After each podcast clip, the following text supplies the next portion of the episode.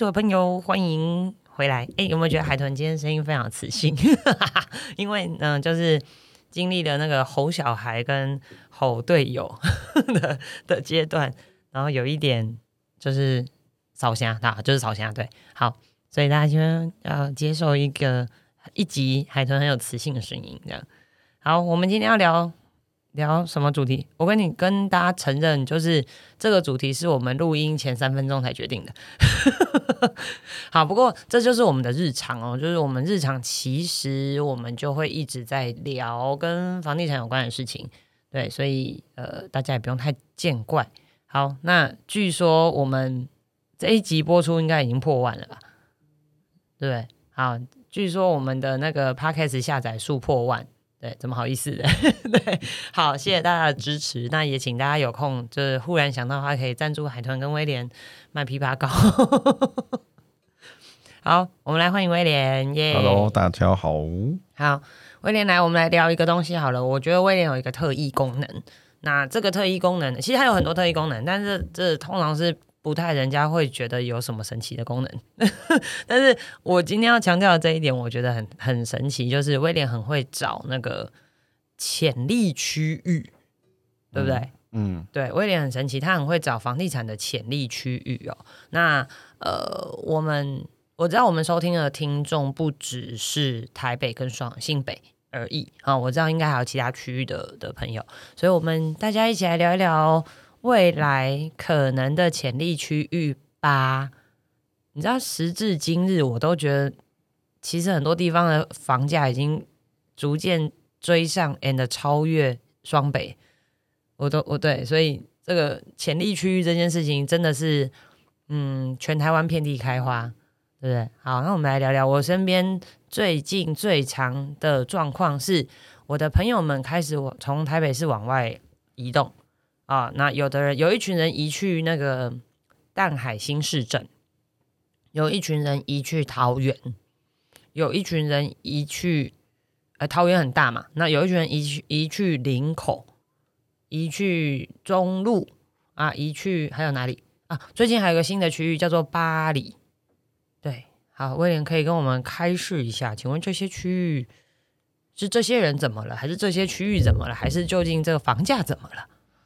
呃，应该来调来来讲这件事情的话，其实叫做挤压效应啊。挤压效应的话，就是说，呃，有讲到说，刚才讲巴黎嘛，嗯，巴黎其实就是为泸州跟高呃五五谷的拉抬之后，可能三十四十之后，它会会会怎么延伸？就是说，当地的人会觉得，呃，呃，应该这样讲哦。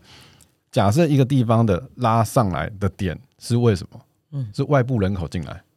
哦，你说原本的房价上升是因为有外部人口加入，对，加加入往上拱了。哎，对，因为这这个东西进来的时候，很很好玩的点就是说，外部人口进来的时候，可能会觉得这边原本二十几，那对于我原本住在三十几、四十几万的人，就会觉得哎，二十几也蛮便宜的，可爱这样。对啊，我就觉得哎，这样就可以买三房，就买下去了。可是相对来讲，其实对当地来讲，就觉得这神经病吗？怎么会有二十几万买这边？对，但是慢慢的。它的挤压下进完之后，可能卖个三成四成的销售量进来了完之后，当地人也会觉得说不行哦，再不买会被外地人攻占，就 就又巩固了五成六成七成到可定完。你现在在讲香港的房价是不是？哎，有一点可能，就是它每一个区块，就像呃，因为当初香港就是这样上上来的。我们不要讲香港，我们讲阿凡达就好。阿凡达 是不是每一个区块的原住民，或者是每一个区块的。呃的原本居住的人口，他没有办法接受外面新的呃新的科技或者新的东西，嗯，那就会变成说外面的人口进来就觉得哇这边好多树林哦，好多什么什么什么的，是它的优点。可是住在里面久的人，他会觉得说啊这边有公园本来就很正常，这边有海本来就很正常。可是对都市的人进来的时候，就觉得哇有山有海有从化区，又安静，对，就又便宜，对。那这件事情其实都是慢慢的会养成，可是这个时间不会是马上，就是很多从化区其实是要经历二十年、三十年、四十年。你可能看到现在的三峡、林口啊、淡水的新市镇看起来有点规划，可是你就会觉得，呃，我们再我们再讲一下十五年前、二十年前的新闻，叫呃叫叫诶三零蛋是不是？三零蛋零三蛋啊零三蛋就是让人家觉得哈你买那边，那你现在好像这些人都不敢再讲了。对，对哎，真是先知，对，但是不是那个，它其实是一个都市计划，所以其实都市计划有很多，清北城乡发展局、嗯，台北市的那个那都发个都发局，哎、你都可以上网看呢、这是公开资讯。嗯可是很多人就是说啊，那个因为老人家就会讲老，人家就觉得那个讲讲而已啊，不会真的执行、对啊。对对，就像那个啊，不要讲我们家旁边，对，就是讲一代一代的事情你你们你。们那个很敏感啊。对对对对对，好，那个这个部分来讲的话，就是说大家可以去看这些网站，嗯，那借由这个网站再加，我嗯我从我通常都会这样，嗯再加捷运，哦，所以你会先参考所谓的都市计划，嗯，然后再配合上所谓的交通政策，然后才去判断说究竟这个区域发展的可能性跟几率。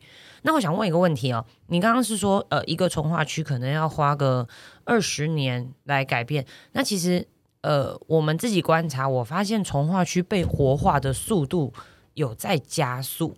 嗯对，因为我们拿呃我们最熟悉的一个计划区叫做信义计划区，嗯。其实从信义计划区荒芜到现在其实是四十年，嗯。但是我们看到的啊、比如说淡海，嗯。啊、比如说呃呃其他的这些从化区域，包括什么周子阳啊这些，我发现它活化的速度没有那么久了耶，嗯。它的速度竟然。呃，其实只用了新一计划区一半的时间，虽然也是二十年呐，可是你知道那是瞬间从阿公做下去，孙子辈才看得到，瞬间变成阿公做下去，爸爸那一辈就看得到了，就是少一代的时间了。对，所以呃，是不是这个一个区域它被活化的速度，其实也就反映的是越来越快？那所以我们是不是反映做去做投资的速度也要越来越快？因为科技始终也来自于人性。哦，这一句话很有深哦，我觉得那个远传那时候写到好了。哎，为什么？因为不是 Nokia 吗？哦，no 啊，Nokia 了，对对对对对。可是我那个在我们步入年纪哦没。差没差没差，对对，哎，Nokia 现在在哪里？好，这个来讲的话，其实是这样子。四十年前，其实只有各大的财团会去知道这些地，是。根本就没有任何的公开说明，呃，公开说啊、明，有道理，他们搞不好。就底下就自己安排交易完了这样子。对。啊，那现在二十年的内的从化区，基本上很多啦。你看，我们是不是加入很多群组啊、赖群组啊、赖 Facebook 的，里面里面的网友超超厉害，都很会爬文呢、超会，而且我觉得他们神呢、真的很神，就是细到连一些我们在网络上不见得找得到的资讯，他们都会呃做梦梦到。我那天还遇到一个很好笑，建章跟我讲说：“哎、我们的格局图不是还没有定案吗？嗯怎么在网络上面都流传出去了 了？”我说：“ 哎、怎么会这样子？”我说：“哦，这些人真的很厉害，不知道怎么弄的哈。”啊，那另外一件事情就是我刚才说，科技始终来自人性，就是说现在的网际网络发达，嗯。以前可能只有手机，可能只有电视，只有 cable。是，那以前的手机，呃，以前要上网可能要有一台电脑。那波接啊，对，可是现在是随时都拍到网上上传，嗯，这个的概念是叫做社群的呃社群的群聚啦，就会知道说，假设我对于江翠从化区比较熟，嗯。就会在这个江翠时、呃大家都会慢慢的知道这件事情，嗯嗯，大家都一起来拱。嗯，嗯我以前呃不像讲以前哦、呃为什么有一些从化区会很爆热？嗯。不是说那边建商很厉害，嗯。不是那一区很厉害，嗯。是因为那边有二十个建商嗯，在砸广告。哦所以大家就会一窝蜂的人走到哪，都看到他们这样子，对哦，就林口啊，很新林口还是什么呃，在桃园的哪一区中路，对，一窝蜂的二三十个建案全部在那边的时候，你看哦，有我们经历过三峡那个年代，很恐怖哎、就所忽然间觉得全世界人都搬去三峡这样，对，所以这件事情其实为什么会加速？呃，财团的进入，财团的进入完之后，该预售新城屋，又会有一批的呃呃新住民。呃，这叫什么？先知呃预先预预知预知能力者这样子，对预知能力者或者是后知后觉的人就进来了。那进来完之后，那个钱就让建设公司或者是土地开发的人员又有办法去了解下一个从化区，所以这个从化区速度越来越快的原因是，呃，一直有人跟啊，前前知先觉的人进去，啊那后知后觉或不知不觉的慢慢也进去。嗯那买了完之后，售预售完之后，哎、价格不不知不觉三十、四十、五十，好，建商取得这一块完之后卖完了，嗯他新城屋盖好完之后，再找另外一批，嗯，所以它是一个轮动了。嗯假设你一区为什么要等四十年？嗯因为大家都对啊新一句话去呢啊，这个地方以后会起得来吗？嗯，对，我觉得那时候真的真的大家都很很存，不要讲观望，是根本就是很存疑耶，嗯就是非常真真的觉得啊，真的有可能吗？这样，对，所以我们回来，我们去探讨一个地方哦。假设，哎、我我我现在在看的东西是现在目前的台北捷运。嗯，那我我我当然等一下会讲到桃园，是我讲到其他的地区，是就连接点。是，我们来讲哦，就是我我大概十年很很久以前就一直讲，就是交叉捷运点嘛。嗯对，交叉捷运点为什么会一直讲？你看我我我我这样随便讲，不要讲台北车站了，台北车站是一个很商业区。那忠孝新生、忠孝复兴，嗯，哦，南京复兴，嗯，松江南京，嗯，好，光几个这个地方我就觉得哇，这几个爆爆爆爆爆，哦，大家不要去想这件事情哦。那我们来想哦，就已加经过去了。对，假设你只有开通第一条线的时候，叫做文湖线，那时候叫木栅，对，木栅哦线，，连那什么大直什么都没有的时候，嗯。假设你那时候买的地方是在南京复兴、跟忠孝复兴、跟大安捷运站，嗯，你现在就躺着就好了。对，对。都不用怕卖不掉，也不用怕租不掉呢。对啊，我跟你讲，我自己好来曝光一下，海豚住在那个呃松山区，我真的觉得我们家那边自从有了捷运，完全就是一个新气象。因为原本我们那个区域很明显，你可以感觉到南京东路上虽然很多银行，但是很多店面就是有一阵子真的是死得很惨，就是在正在盖捷运的那个年代，真的很可怜哎、整排全部都是关起来的或是招租。但是这种捷运一开通，绿线一开通，我们那边根本一片欣欣向荣。我们都不用怕店面再旧再烂，就是纵使这间连锁店关掉，立刻也会有那种短租品牌进入。然后我们自己最明显的是，我们家其实是在捷运站周边非常靠近的地方，那个套房哦，哎，就真的很小间，但是它也是下下叫就租完了。然后我就去问那个把它隔成套房出租的那个，他原本是我邻居，后来他搬家，他把它弄成套房嘛。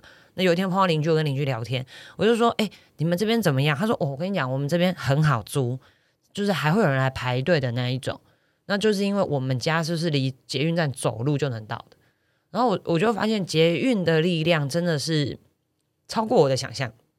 对，所以刚威廉在讲说捷运站交汇之处，我觉得其实不一定交汇之处啊，我们家也没交汇啊，也是下下叫啊，对不对？我觉得那个那个那边就是捷运这件事情，我觉得对于呃台北市的房价来讲有很很神奇的影响。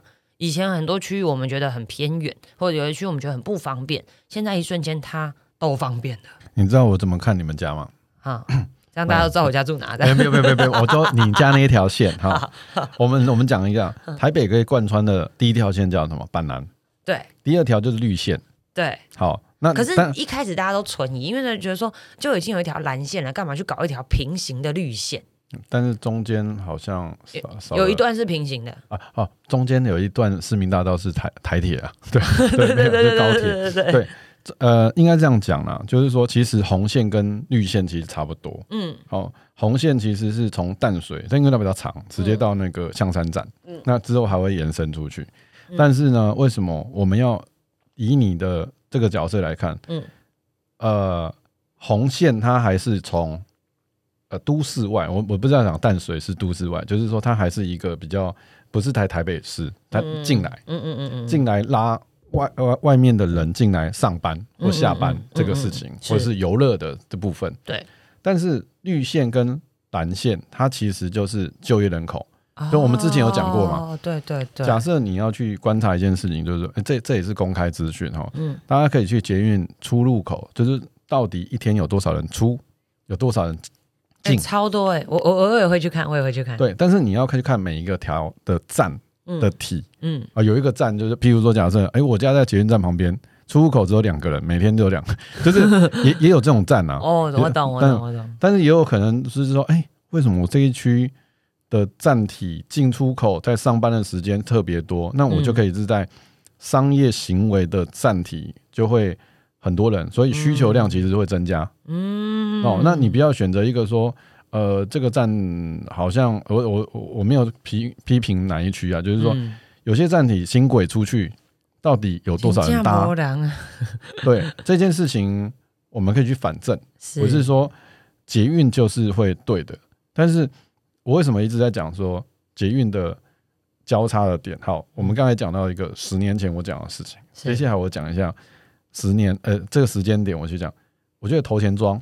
嗯你可以来玩看看，我们先看看，或者是新北产业园区的 A 三站、啊 A 三站之后，现在目前离它蛮近的，就是机场捷运线嘛，它是它是新北产业园区。对，那但是它未来会有一个北环，北环会再绕上去。嗯嗯，嗯对对。那有些人说啊，北环到底什么时候？那你就赌这一把、啊，不然要赌什么时候？啊，就是我懂你意思，因为其实现在的头前庄站跟其实现在头前庄应该也还还算安静，呃，头前庄算是稍微有点旧区，但是它以前都还是有工厂或者是汽车的部分。对，但是不是人嘛？对，但是对头前庄它的好处在于哪位？现在目前的点是看起来是它原本就有一个新庄线，对但是它有个南南环，就是呃南环的环状线，环状线南环，对对到对对对，新北产业园区。对对对。但是这个地方，我认为它还但是我认为它现在是交汇，可是还没有其他的交汇站这么哎、对对，因为它相对来讲人人口进出人口其实比较少哎、对，但是你去看它的点哦，就是说嗯它的这个旁边的地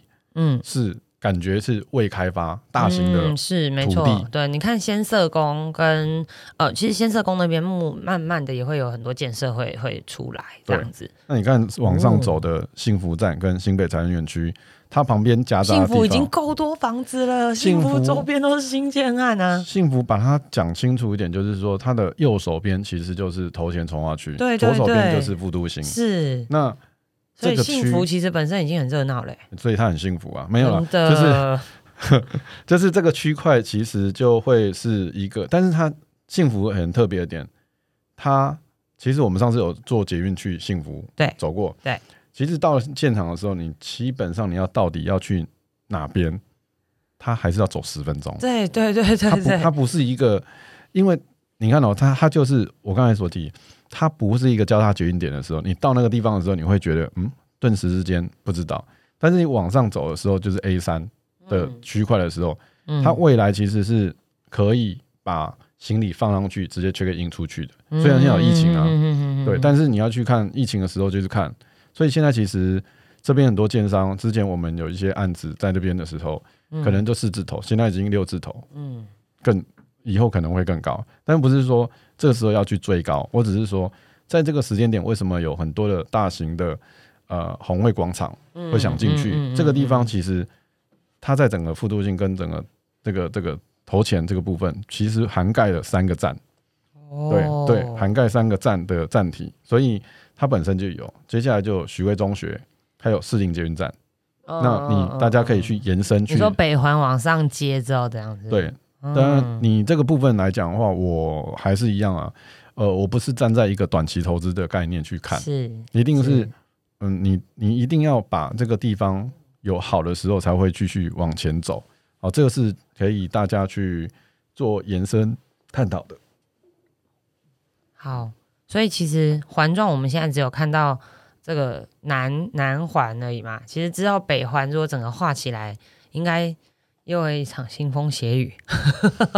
因为北环它其实是一个可以连接到原本旧区的这个，北环其实就可以把原本已经成熟的捷运的机能就拉过来了嘛，对不对？是，但是因为其实我们看南环这个区域，它相对来讲算是运载量还没有到很丰沛的区域。可是如果它往上走，我记得它可以一路接到动物园，对不对？就往上圈嘛，对不对？好，它如果这样，它等于把呃原本的红线、绿线，然后板南线。哦，又全部串，然后木栅线全部又串成一团，所以它等于把已经二十几年的这个累积的捷运量能，就可以一口气串起来。嗯所以其实我们是可以期待北环它之后的呃，就是环状线北环完成之后的状况哦，其实是可以预期跟期待的。好，我们今天讲的是台北市，嗯，来台北市大家就知道跟着捷运走，跟着呃都市计划走，对不对？好，那我我还想问台北市以外，好，我们来看哦，就是台北市以外的话，其实就会有一个线，当然是机场捷运线、啊，不是机场捷运线都 OK 哦，不是说这个对我在想问，这样就像好多站哎，因为你当然不能买到机场的那几条，对对，就是那个那里面是没有什么没有什么房子的。哦，但是你可以盖旅馆啊，对。但是我们要去思考一个哦，从 A 七、A 八、A 九、A 七其实是号称它是龟山区，嗯。但是它又叫新林口，所以大家不要误会啊，它不是新北市林口区。，A 七就是体育大学那边嘛，对不对，它上来其实有非常多的呃量体在那边，嗯但是其实这一段时间其实已经有有有有上升蛮多了啦。是。哦，同时一字头、二字头，现在逼近三字头，甚至比较靠近体育大学站，都已经是站站上去的，哦，这个这没话讲。哇哦，那我自己本身本来就喜欢 A 八 A 九，但我没有买啊哈。A 八 A 九的话，其实它，我我觉得 A 八它有点像一个点，它就是说我呃有有一个区，假设我假设是马街医院嗯或长庚嗯或者是什么什么什么，嗯它其实就是一个园区，就是旁边你就不外乎就是有护士、护理师或者是有医生会住的地方。成一个，生态圈呢，对，它就是有有些地方你看哦，在外国牛津大学或者是剑桥，嗯。它那个地方就是哎、怎么它会有一光靠个他的学生跟老师就可以支撑的这样，对？所以你看哎 A 确八实也是，A 八其实它是直达直达车，嗯。那另外一个部分就是它真的环境其实是蛮好的，所以它其实 A 八 A 九的价格其实没有差非常多。我说以乐区来讲，不要说嗯 A 九的偏远的地方，嗯不是哦。这这个部分我觉得是可以的。那再来就是接下来现在目前其实已经有过了这一段时间，A 十嗯嗯 A 十其实就是之前有几个建建案在那边已经蓬勃发展，所以实际还蛮哎快的。A 十也是出我意料，A 十我我就我们收集到的资讯，其实三 B 呀、三 B 吧，没有它叫三鼻站，很可很特别的名字。但是就我所知，它那边的建案销售速度也是很快呢。它真的确实蛮快的，但是它就是一个站在一个起涨点刚好上去嗯，哦，所以其实 A 九真的到 A 十嗯，做捷运其实是快的，开车还是有一小小段时间。就是我是要提出来的，就是说它真的是因为现在目前 A 十的案子通常都还是在暂停的五分钟左右，啊这么近啊，对，因为它旁边就有一个哦。规划区域都出来了，但是它的区域在外面，它还是生活机能还是要靠外面的一些部分去去吃。哦，嗯那当然，你看很多哈，我觉得这几个点，就 A 十、A A 十六、G G 十八这个部分，那有一个 A A 十八啦，这样讲，A 十八就是高铁站，嗯，高铁站，嗯那高铁站不用讲了，现在超热，就是青浦嘛，乒乒乓乓，对，大家都在那个点。那你看我，我其实在看的点，其实都还是一样，其实是交叉点。嗯，为什么？我觉得台湾很像日本，是，它其实就是东京。你把它想东京，嗯东京只要有交叉点的地方，通常都是你观光，或者是你以后旅游，或者是住宿，嗯，你想要住在那边自由旅行的地方。真的，我们其实去日本玩自助旅行多次，你就知道你已经是沿着山手线在找找这个住宿的地方，或者是沿着山手线在玩。所以嗯其实呃，我觉得日本已经有有印证给我们看了哦。那确实呃，目前的状况，我觉得台北市的状况会跟东京越来越类似。嗯，哦，就是沿着捷运的周边，或者是汽车自有率会慢慢的下降。嗯哦，大家因为就真的找不到车位啊，嗯 或者就真的很塞车啊，这样啊、哦，所以就开始会把这个比较多的比重依赖这个共享汽车、共享机车 and 大众运输系统。嗯，好，来，刚刚已已经一路讲到桃园了。我我知道有一群观众朋友一直在问海豚，就是那除了北台湾，那南台湾最近有几个区域也是非常的热门，好不好？那威廉，有没有对南台湾的朋友有没有什么要分享的？我觉得南台湾要有一个讲究一点，嗯台中、台南、高雄，嗯它不，它不太呃，我觉得它目前还没有到一个捷运就可以确定它以后会怎么样。哎、对，我觉得他们还没有所谓的这个捷运的效应产生哦，但因为因为他们人口习惯吧，我觉得大部分好像还是自己开车、自己骑车的这个这个习惯比较比较好，就是比较有这个习惯这样子。但是这件事情来回推回来哈，嗯未来会变怎么样？嗯我我们可能会讲说啊，最最近这两年他们大家还是一样，可是过嗯十年，它的捷运点的交叉还是一样交叉哦、嗯，那未来它其实会集市的地方，我们在讲集市啊。嗯，嗯嗯，你买个店面有两个交叉捷运点跟一个交叉，当然是两个、啊，这这这两个捷运就双捷运还是三捷运的？对对对对对，这个事情其实我们可以来探讨，就是商人或者是建商在哪一个区块，它的土地价值会拉高。嗯。第二个东西，其实台南、高雄甚至其他地区，我认为它的就业人口跟移入人口可以去看，这个是内政部都可以看得到的。嗯。移入人口如果一直水呃一直一直水涨船高，一直上来，一直上来上来，嗯。这个区域二十几、三十几，这是势必一定会有的。嗯，这是成交的单价的价格。嗯我上次其实最近有去花莲看一下东西，就是我发觉那个单价，哎、居然哎罗东也都有三十几，我觉得哎、我有点太久没有看到，就是说其实呃物价指数的上涨，你带动的东西不是让你觉得说哦原来只有在北部地区有这个价格，不是，嗯。它其实是每一区块其实慢慢的都已经站在这个点上面。嗯嗯嗯那嗯。我觉得在其他地区要看的地方，其实就是就业，就是我们之前常在讲，台积电如果下去哪边，嗯。那为什么那个地方要上来？因为就业人口增加，那边的薪资水准上升，嗯。那我们台湾没有什么东西可以买，因为有有在外国可能会有说蛮享受生活，可能会有买飞机啊，小小型飞机，还有买游艇啊。台湾其实没有这种对习惯，对他们就买房子。对对，所以很多人一面试进去的大型公司之后，马上叫妈妈准备自备款，买房子哦这有点。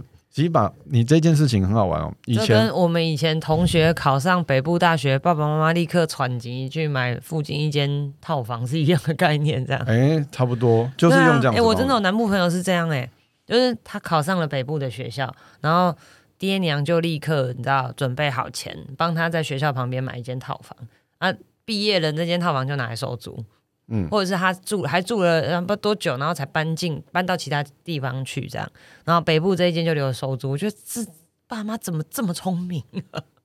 对，所以其实这个就是一个不变的法则，就是说嗯你的你的学区好，你的学大学有进去，嗯。甚至以后未来也可能有这么多的大学生会在那个地方，嗯，或者是那现在目前人口就那就是生的人比较少，对，啊，好，那现在说是不是转成学区或者是呃就业？嗯所以园区其实对于呃其他区域其实是很重要的。嗯嗯，因为台北是嗯嗯嗯最近比较火热就是北市科嘛，对啊，就北市科，因为整个台北市为什么会往上移，嗯跟往东移？东移嗯东移其实已经有一段时间了，所以南港现在目前像已经移到一个极限了，南港现在已经冰冰叫了。因为挤不过去了，对啊，再过去就细子啊，挤去哪？所以现在有人叫做什么？哎、哎、我是听到什么叫什么海事，要把基隆细北海市啊，哦，北海市那个很特别，我真的北海市，哦他，想为了政治有点那个 对，但但我觉得这件事情就是一个